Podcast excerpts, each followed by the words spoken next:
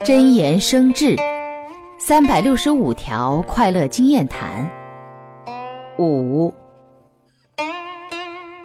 不懂得行孝的善为，很容易陷有过错的父母于不仁不义，导致他们不断的犯错。只有我们用心行孝，以善为来劝导他们，才能让家庭变得美满。虽然可能会有很多伤心的地方，但这些都能够挺过去。难道我们不应该亲力亲为吗？